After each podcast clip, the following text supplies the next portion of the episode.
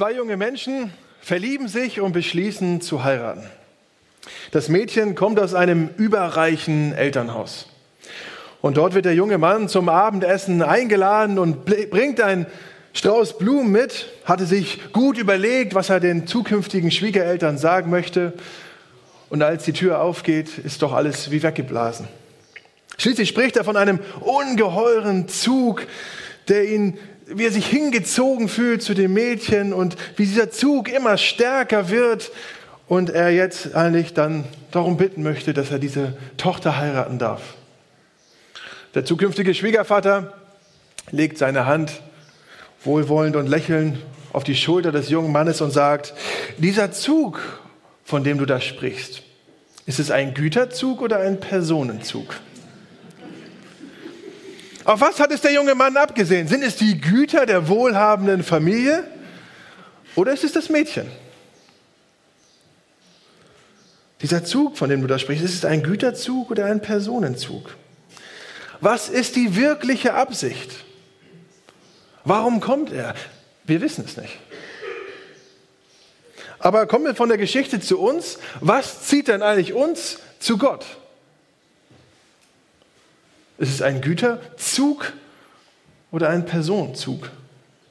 Wir hören ja immer wieder, dass Gott alle Möglichkeiten hat, dass er uns liebt, dass er alles geben kann. Und Gott gibt viele Güter auf dieser Welt. Er gibt Erde, Sonne, Regen, Zeit, Leben, Schätze, Wohlstand, Reichtümer, vieles mehr. Er hat alle Quellen. Und wir kommen zu ihm, wir beten zu ihm, auch gerne für uns. Vielleicht kennt ihr auch diesen Ausspruch, ich, mich, meiner, mir, Gott segne diese vier. Wir sind schnell bei uns. Aber haben wir es auf die Güter Gottes abgesehen? Oder ist unsere Beziehung eine gemeinschaftliche, eine Beziehung von Person zu Person? Warum betest du? Wir haben in den letzten Wochen drei Predigten gehört, wo Menschen gebetet haben, weil sie erlebt haben oder weil sie gesehen haben, wie Gott am Werk ist. Lukas schreibt in seinem Evangelium von diesen Menschen. Wir haben von Maria gehört, der Mutter von Jesus. Wir haben von Zacharias gehört, dem Vater, von Johannes dem Täufer und letzte Woche von Simeon, der gewartet hatte auf die Erfüllung der Zusagen Gottes.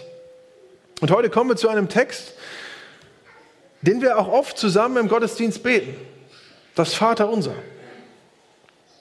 Klassisch beten wir die Übersetzung nach dem Matthäusevangelium. Bei Lukas ist sie ein bisschen kürzer. Die Situation bei Lukas ist folgende, dass die Jünger erleben, wie Jesus immer wieder Zeit im Gebet verbringt. Und sie merken, das ist irgendwie was Besonderes. Man betete damals schon viel. In der Synagoge wurde gebetet, die Menschen beteten auf der Straße. Gebet war ihnen nichts Fremdes. Und doch merken sie, wenn Jesus betet, das ist irgendwie, irgendwie besonders. Und als er einmal vom Gebet zurückkommt, fragen die Jünger, Herr, zeig uns, wie man betet, lehre uns beten. Und Jesus gibt ihnen eine Antwort und sagt, betet so. Vater, dein Name soll geheiligt werden. Dein Reich soll kommen. Gib uns heute unser tägliches Brot und vergib uns unsere Schuld, denn auch wir vergeben allen, die an uns schuldig werden. Stell uns nicht auf die Probe. Das Vater unser nach Lukas. Als die Jünger da zu Jesus kommen, dann haben sie vielleicht ein, ein tolles Gebet erwartet, eine gute Anleitung, wie man jetzt gut betet. Und für die Jünger waren diese Worte ja auch neu. Gut, bei der Bergpredigt hatten sie sie vielleicht schon mal gehört. Aber für uns ist das vielleicht eine enttäuschende Antwort.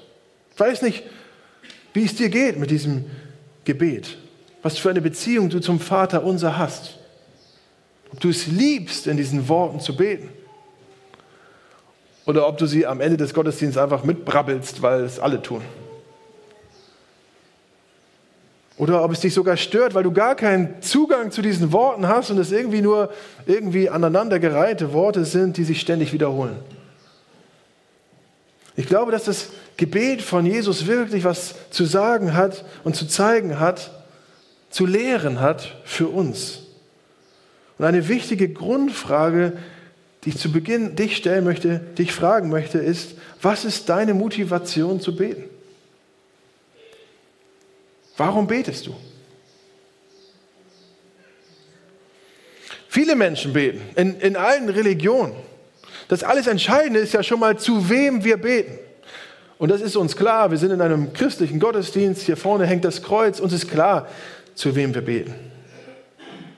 Aber die Art und Weise, wie wir beten, wie wir mit dem Gebet umgehen, zeigt uns, was uns zu Gott zieht. Ist es der Güterzug oder der Personenzug? Ist es eine Güterzugbeziehung oder eine Personenzugbeziehung? Stellen wir mal uns vor, es ist eine Güterzugsbeziehung. Dann beten wir zu Gott, weil wir wissen, er hat alle Güter. Dann beten wir zu Gott, weil wir wissen, er hat alle Güter, er hat alle Quellen. Er hat alle Möglichkeiten, uns zu helfen und uns zu geben, das, was wir brauchen. Und dann ist es auch schnell zu, dass wir beten und meinen, diese Güter würden uns auch zustehen, zumindest zu einem Teil. Dann erstmal beten wir ja für nichts Übertriebenes und zum anderen sind wir auch ganz gute Menschen. Ich meine, wir sind engagiert. Wir meinen, es steht uns zu. Wir können uns in der Gemeinde einbringen, wir können beten, wir können Kreise leiten. Und vieles davon mache ich jeden Tag. Ich sitze da oben im Büro und versuche die Dinge zu organisieren, auch in dieser Gemeinde, rede mit Leuten, treffe mich mit Leuten, bete mit Leuten zusammen, bete am Abend mit Tabea. Und du vielleicht auch auf eine andere Art und Weise, in einem anderen Bereich. Aber was ich sagen möchte, wir sind engagiert irgendwie. Wenn wir den Text im Zusammenhang lesen nach dem Matthäusevangelium, dann spricht Jesus dort von Leuten, die ihr Gebet und ihre Tätigkeit zur Schau stellen. Sie stellen sich auf die Straßen und in die Synagogen, sie wollen gesehen und gehört werden. Heißt es in Matthäus 6, Vers 7, und wenn ihr betet, sollt ihr nicht plappern wie die Heiden, denn sie meinen, sie werden erhört um ihrer vielen Worte willen. Hier sind Menschen als Heiden angesprochen. Und diese Menschen, die da im Zusammenhang stehen, sind Schriftgelehrte. Das sind geistliche Leute. Das sind Menschen, die sich in der Schrift auskannten. Die wussten, was da drin steht und die viel gebetet haben. Wahrscheinlich mehr als wir.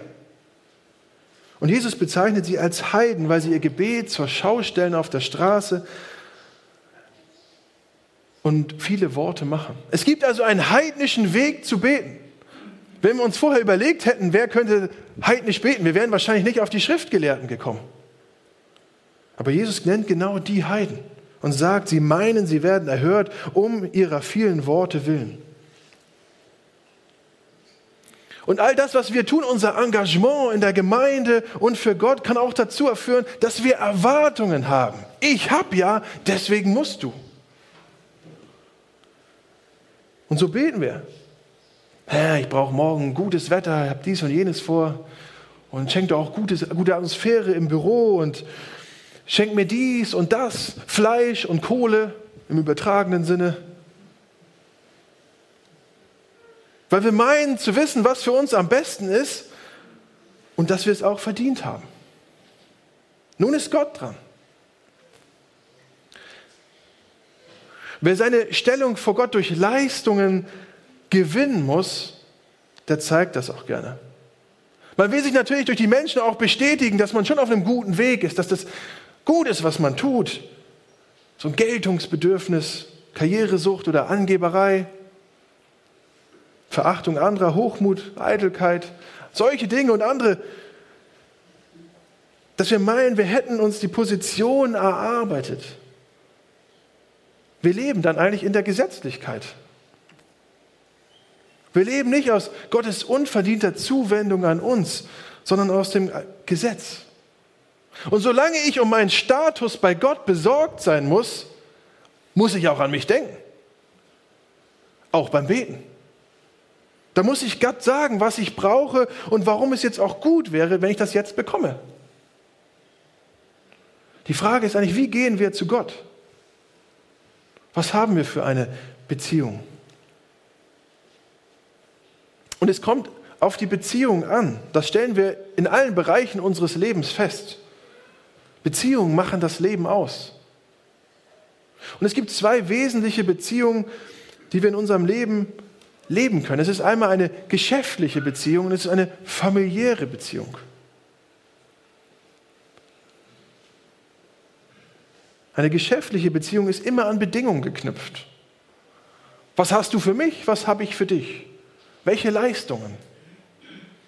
Um es in einem Bild auszudrücken, wenn du ein Mieter bist, dann hast du eine Beziehung zum Vermieter oder zum Eigentümer der Wohnung oder von dem Haus.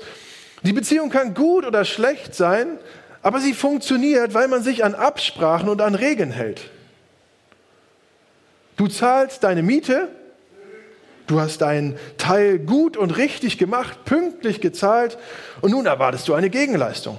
Wenn die Heizung kaputt ist, dann ist das Sache des Vermieters. Darum muss er sich kümmern.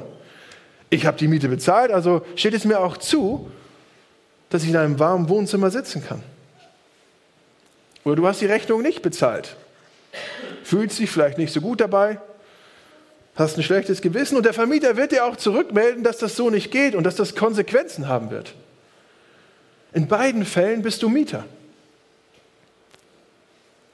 Du hast eine geschäftliche Beziehung. Die, basiert, die Beziehung basiert auf Leistungen vom Vermieter und von dir. Es geht immer darum, was hast du für mich, was habe ich für dich. Es ist ein Handel. Es ist ein Güterzug. Und das Gleiche kann auch unter Freundschaften passieren. Jetzt habe ich mich schon dreimal bei der Person gemeldet und jetzt ist sie mal dran. Versteht ihr, wir, wir ticken so. Es ist ein Geben und Nehmen, aber wehe, der andere gibt nichts mehr. Es ist ein Handel, es ist ein Güterzug. Und weil unser Leben an so vielen Stellen so tickt, ist es gar nicht abwegig, dass unsere Beziehung zu Gott auch so funktioniert dass wir mit ihm so ticken. Ich gebe ihm, also sollte er auch. Solche eine Beziehung zu Gott ist gesetzlich und von meiner Leistung abhängig. Weil ich etwas gebracht habe, deswegen muss er auch. Spürst du sowas vielleicht auch in deinem Gebet, wenn du mal drüber nachdenkst? Dass du vielleicht auch eine geschäftliche Beziehung zu Gott hast.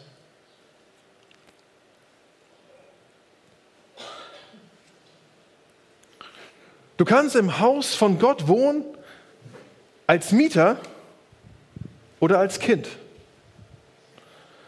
Deine Beziehung kann an den Fokus auf Güter haben oder auf, auf Person.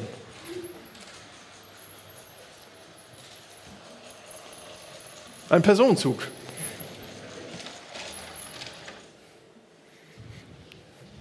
Deine Beziehung kann an Bedingungen, an Handel geknüpft sein. Oder deine Beziehung kann bedingungslos sein. In einer Familie ist die Beziehung bedingungslos. Du bist Kind und damit Teil der Familie. Eine geschäftliche Beziehung hat damit zu tun, was du tust. Eine familiäre Beziehung hat damit zu tun, wer du bist. Wenn du Kind bist, dann bist du Kind. Jesus sagt, beginn das Gebet mit Vater, unser Vater. Du darfst im Haus des Vaters leben. Jesus beginnt das Gebet eben nicht mit den Worten König, unser Schöpfer, Gott unser Freund, unser Retter, Heiland. Nein, er sagt Vater, er ist Familie. Wir dürfen im Haus des Vaters leben als Kind. wir erleben, dass heute das Familie sich zerstreiten kann. Aber wir bleiben, egal was passiert, Kinder unserer Eltern. Da kannst du machen, was du willst. Aber nun heißt es in Matthäus 6, Vers 8, euer Vater weiß, was ihr benötigt, ehe ihr ihn bittet. Er kennt uns und er weiß, was wir brauchen. Er ist ein guter Vater. Und das ist entscheidend zu sehen. In einer geschäftlichen Beziehung bist du akzeptiert, wenn du Leistung bringst. In einer familiären Beziehung bist du akzeptiert und deswegen kannst du Leistung bringen. Das ist gegensätzlich. Die anderen Anreden, Gott ist Schöpfer, Gott ist König, die sind alle richtig. Aber Jesus beginnt dieses Gebet mit Vater, unser Vater. Die anderen Beter, die Schriftgelehrten und die Heiden beten viel, aber es ist eine geschäftliche Beziehung. Sie meinen, sie werden erhört um ihrer vielen Worte willen. Es verändert alles zu sehen, wir sind adoptiert. Kinder Gottes. In Johannes 1, Vers 12 heißt es, alle, die ihn aufnahmen, gab er das Recht, Kinder Gottes zu heißen. Wir sind adoptiert in Gottes Familie hinein. Adoption ist, ist nicht das, der Verdienst des Kindes. Das, das Kind hat gar keine Ahnung, was da vor sich geht. Und in dem Moment der Adoption verändert sich auch das Verhalten von dem Kind nicht. Das Kind ändert sich nicht, aber der Status von dem Kind verändert sich. Es wird nicht wieder nach Hause geschickt, wenn es sich nicht benehmen kann, sondern er darf zur Familie in den Zug sitzen. Alle, die an ihn glauben, gab er das Recht, Gottes Kinder zu heißen. Und das verändert unser Gebetsleben. Du kannst zu Gott in einem Güterzug kommen, in einer geschäftlichen Beziehung, ein Geben und Nehmen oder in einem Personenwagen. Sich dazusetzen, Familie sein, mit dem Wissen, dass Gott es gut mit dir meint. Und diese Beziehung lässt uns als seine geliebte Kinder zu ihm kommen. Und das verändert alles. Und das ist eigentlich der wesentlichste Punkt in dieser Predigt. Und ein Stück weit erst die Einleitung gewesen. In dieser Predigt geht es um den Unser-Teil. Es war unser Vater. Und jetzt gibt es hier noch drei Bitten an Gott. Unser tägliches Brot. Vergib uns unsere Schuld und stelle uns nicht auf die Probe. Noch ganz kurz zu diesen drei Punkten. Das tägliche Brot. Ich habe vorher gesagt, dass Gott schon weiß, was wir brauchen, bevor wir ihn darum bitten. Matthäus 6, Vers 8. Der Vater kennt seine Kinder. Und trotz dieses Wissens lässt er seine Segnung nicht einfach über uns herabregnen, die uns dann einfach entscheidungslos treffen. Nein, er sucht unser Herz, er sucht unser Gebet, er sucht die Beziehung, er sucht die Person. Er sucht dich. Und deswegen kam Jesus auf diese Welt, um dich zu suchen, um dir zu begegnen. Er möchte nach wie vor das Gespräch mit uns. Und dann betet, Gott, äh, betet Jesus eben, gib uns unser tägliches Brot. Auch da geht es um Beziehung, um den Austausch, das Gespräch zwischen Vater und Kind. Und wir sollen beten für das tägliche Brot, nicht für das monatliche oder das wöchentliche. Nein, hier und jetzt das tägliche, heute. Und das ist auch ein Kennzeichen einer, einer Vater-Kind-Beziehung. Wenn, wenn meine Kinder mich in der Nacht rufen, da, dann rufen sie mich nicht und sagen, äh, Papa, ich möchte morgen was trinken. Das passiert nicht. Oder sie rufen, ah, Papa, ich brauche nächste Woche mal wieder meinen Schnuller. Nein, sie, sie rufen, weil jetzt ein Bedürfnis da ist und es muss jetzt gestillt werden. Brauche täglich Dinge zu leben. Und das Brot, das es hier genannt ist, ist ein Hauptnahrungsmittel. Es ist etwas Notwendiges, was ich jeden Tag brauche. Und jetzt ist hier aber nicht nur Brot gemeint, sondern wir finden auch an anderer Stelle, dass Jesus von einem geistlichen Brot spricht. Da sagt er, der Mensch lebt nicht vom Brot allein, sondern von jedem Wort, das aus dem Mund Gottes geht. Aber hier geht es auch mehr um, als um ein geistliches Brot, sondern vielmehr um das tägliche Bedürfnis und die Aufforderung, damit zum Vater zu gehen. Wir dürfen in Abhängigkeit von ihm leben. Wir sind eingeladen, uns in den Zug zu ihm zu setzen und dort mit ihm zu sprechen über das tägliche. Wo holen wir uns, was wir brauchen? An wen wenden wir uns mit unseren Bitten? Gehen wir überhaupt noch zu Gott mit dem Klein-Klein? Nochmal, wir dürfen Kind sein und dem Vater in den Ohren liegen. Und wir finden zahlreiche Geschichten in der Bibel, wo Menschen immer wieder kamen und immer wieder kamen. David. Viele Psalmen sind von David. Und er bittet immer wieder darum, dass Gott ihn bewahrt von seinen Feinden, dass er ihm hilft, dass er die Feinde in Schach hält. Oder Abraham. Wir lesen von Abraham, wie er mit Gott in Kontakt ist, wo Gott Sodom und Gomorra zerstören will, weil es keine gerechten Menschen dort gibt und der Zorn Gottes, das Gericht über sie kommen soll. Und Abraham sagt, ja, aber wenn doch 50 Leute da wohnen, die gerecht sind, dann zerstört die Stadt nicht. Gott sagt, okay, dann, wenn es 50 sind, dann nicht. Abraham, ja gut, wenn es nur 45 sind. Gott sagt, ja gut, wenn es 45 sind, will ich auch nicht zerstören. Und so handelt er ihn runter, bis wenn es zehn Personen sind. Wenn es doch zehn Personen sind, die dort gerecht leben. Und das gilt im Grunde, im Grunde auch für unser Gebet. Gott bezieht uns mit ein. Er möchte mit uns zusammenarbeiten. Er möchte das tägliche mit uns besprechen. Die Jünger sagen zu Jesus, als er sie fragt, ob sie auch gehen wollen wie alle anderen, sagen sie, Herr, wohin sollen wir gehen? Du hast Worte des ewigen Lebens. Es macht nur Sinn, zu Gott zu gehen, zum Vater. Bei ihm finden wir Antworten auf Fragen. Er kann Hilfe sein. Er bringt mein Herz zur Ruhe, er gibt mir Halt und Schutz. Diese Beziehung zu Gott hält bis in alle Ewigkeit, auch wenn es manchmal nicht so schnell kommt, wie wir wollen, oder doch anders kommt, als wir uns das gedacht haben. Aber Gott will auf diese Beziehung zu uns hinaus, auf das tägliche. Das zweite, unsere Schuld. Wir haben jetzt im Grunde schon festgestellt, dass wir in dieser Welt fast nur Beziehungen haben, die auf Leistung aus sind. Gottes Beziehung zu dir ist bedingungslos. Du bist bedingungslos geliebt. Und weil er trotz unserer Schuld einen Weg findet, unsere Miete zu bezahlen, damit er mit uns in Kontakt sein. Er schenkt diese Vergebung. Es ist Gnade. Vergib uns, wir vergeben anderen. Kolosser 3, Vers 13 heißt es, wie der Herr euch vergeben hat, so vergebt auch ihr. Ähnlich wie hier in diesem Gebet. Und deshalb ist es eigentlich auch so schön, in der Gemeinde gemeinsam unterwegs zu sein.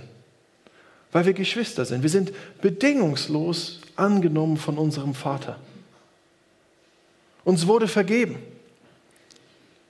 Wir vergeben auch anderen. Er vergibt uns immer wieder. Wir dürfen auch anderen immer wieder vergeben. Jesus hat die Strafe am Kreuz übernommen, für uns stellvertretend.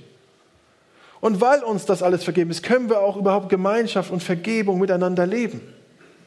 Aufeinander zugehen, Lasten gemeinsam tragen.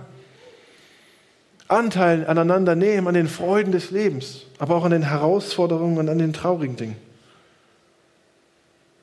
All das können wir aus Gottes Liebe heraus tun weil er uns beschenkt hat. Gott liebt seine Gemeinde. Und wie schön wäre das, wenn wir uns einander so auch lieben würden. Uns gemeinsam ermutigen, ermahnen, eine Gemeinschaft sind. Und dann stellt sich auch die Frage, welche Beziehung lebe ich gerade zu Gott? Und was hat das Auswirkungen zu meinem Nächsten? Wie ist das miteinander in unserem Personenwagen in der Gemeinde.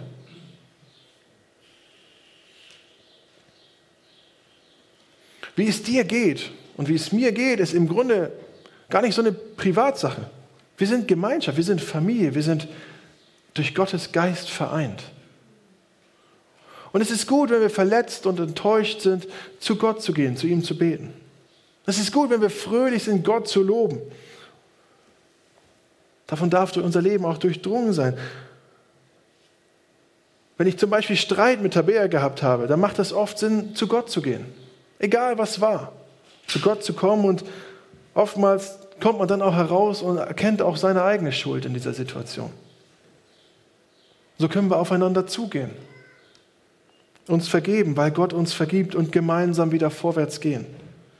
Gott vergibt uns, wir vergeben anderen. Das ist das Leben in einer Familie, in einer Beziehung, auch zum Vater.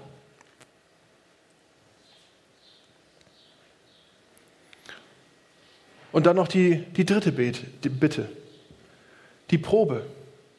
Stell uns nicht auf die Probe. Und ich habe lange überlegt, was ich jetzt sagen soll.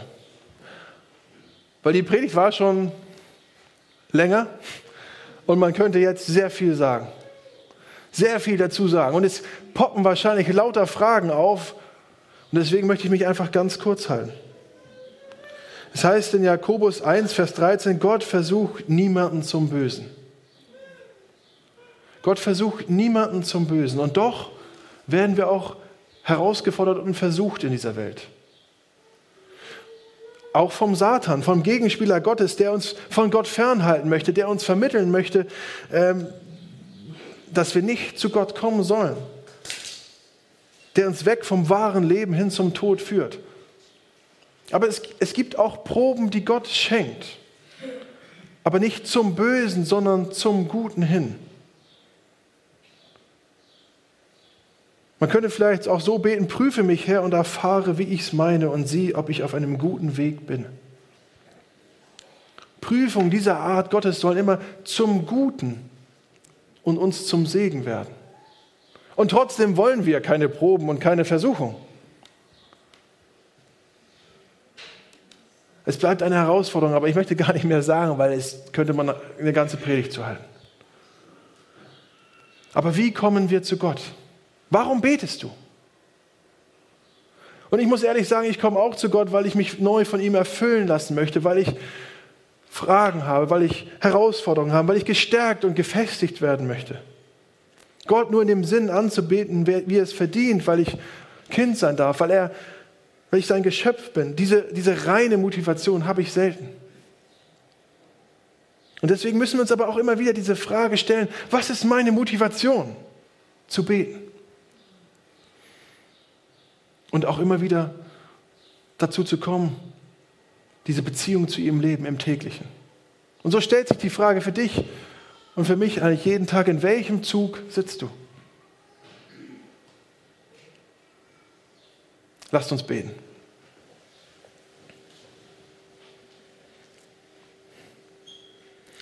Vater, dein Name soll geheiligt werden. Dein Reich soll kommen. Gib uns heute unser tägliches Brot und vergib uns unsere Schuld, denn auch wir vergeben allen, die an uns schuldig werden. Und stell uns nicht auf die Probe. Danke, dass wir deine Kinder sein dürfen. Amen.